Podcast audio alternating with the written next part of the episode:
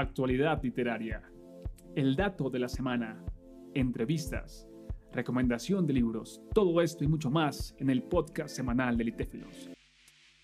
Hola, hola, espero que estén muy bien. Buenas noches, buenos días, buenas tardes. Depende el lugar y el momento en el que te encuentres, pero en verdad deseo que cuando escuches este podcast te sientas mucho mejor.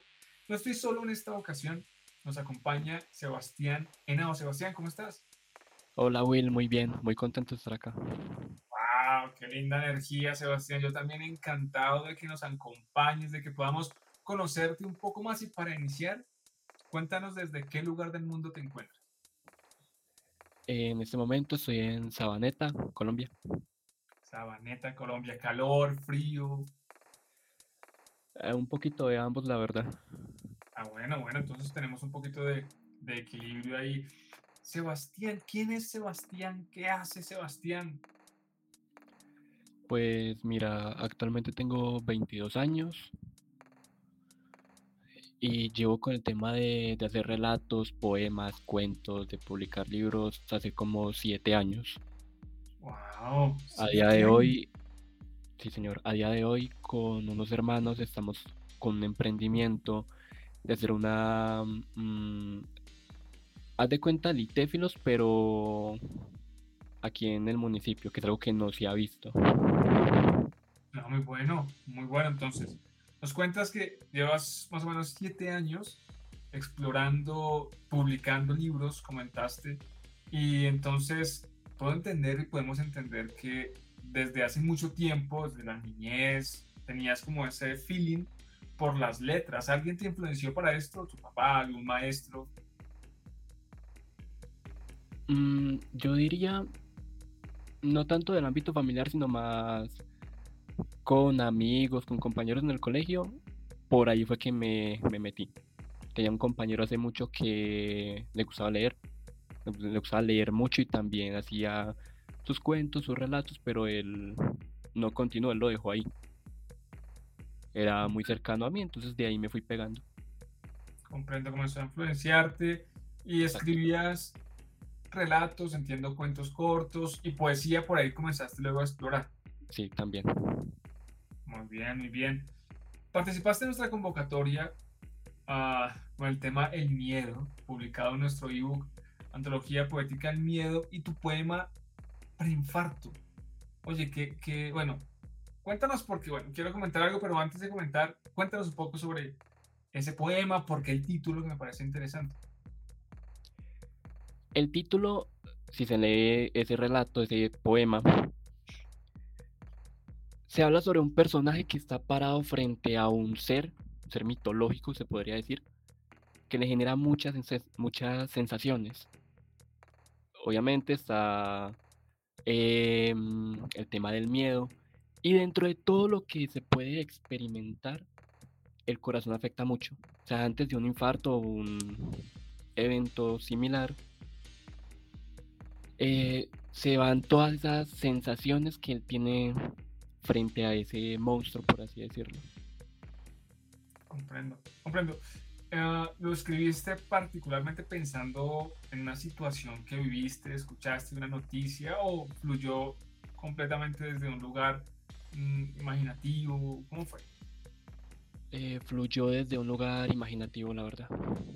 Mm, ok, ok, ahora tenemos acá específicamente estás narrando una situación de, miedo, claramente. El personaje que está ahí, pues no, no, es que le esté pasando de maravilla, está, como tú lo mencionabas, teniendo un momento de, de tensión. Y en la parte final tenemos estas líneas, dice, la escena termina con la criatura volviendo a las profundidades y el cielo ordenando a sus nubes que se dispersen y con una suave brisa las marcas de un homicidio quedan tapadas por la arena este cierre mmm, lo propones como que un, un, tipo de final abierto o quieres definitivamente culminar allí de una forma redonda la historia, lo que quieres transmitir en el poema. ¿Qué tienes ahí en ese final? En, es, en ese final van muchas cosas. Por un lado está lo que tú acabas de decir, de darle un cierre.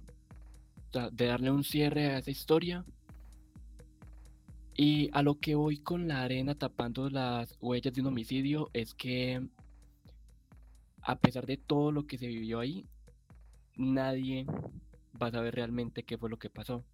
No hay testigos, no hay, no hay medios que puedan dar evidencia de ese acontecimiento. Comprendo. O sea, ahí va a haber como, como además de el hecho terrible de lo que ocurrió, va a haber también el olvido. Nadie se Exacto. Comprendo, comprendo, comprendo. Sebastián, las personas que leerán y han leído e- el poema tuyo que hace parte del libro, ah, ¿cómo pueden enterarse de otros proyectos o específicamente de lo que nos contaste? ¿Cómo estás en redes sociales? ¿Estás en redes sociales? Cuéntanos. Eh, a ver, en redes sociales tengo solamente una cuenta abierta. Para aquellos que estén interesados en seguirte, estás como Sebas Rayapiso Henao 21, ¿correcto? En Instagram. Las personas que pues, deseen enterarse un poco más de lo que publicas, porque entiendo que sigues publicando, Sí. pueden encontrar allí tu contenido. Y otra pregunta, ¿tienes en mente algún día publicar ya un libro específicamente tuyo, un poemario, un libro de relatos? De hecho, lo del libro, eso ya lo hice hace un año, sino que tuve unos inconvenientes con la, mm, con la edi- editorial que me ayudó. comprendo. ¿Y cómo se llama el libro? Los viajes de Catriel. ¿Los viajes de? De Catriel. de Catriel. ¿Está disponible o todavía no? No, está, está disponible, está disponible, sino que uno de los inconvenientes que tuve fue que esta entidad de abril para acá se perdió.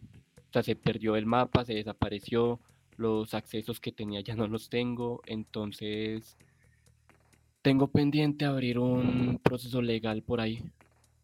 Comprendo, comprendo. Pues espero que se solucione de la mejor manera y que tu libro eh, esté disponible de una forma, pues, con mayor distribución y de la mejor manera. Así que, bueno, Sebastián, mira, nos has contado un poquito de tu vida, nos explicaste un poco. Dime, claro, claro. Eh, bueno, dentro de lo que también me preguntabas, en este momento estoy con varios proyectos, que es un manga enfocado acá en el municipio de Sabaneta, de carácter Sí. más como realista, un cómic que es más de superhéroes, que si no estoy mal, hay otra, hay otro autor en, en Bogotá que ya ha hecho algo similar. Y un libro, ese es un poemario, que es completamente mío. Y si Dios mediante, dos de esos tres proyectos se estarían publicando finalidades, a finales de este año. Buenísimo, buenísimo. Entonces, mira, como te dije recién, que todo vaya de la mejor manera.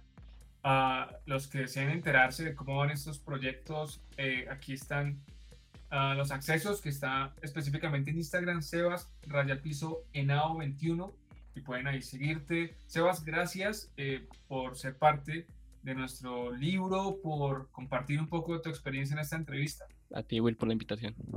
Cuídate mucho, hasta luego.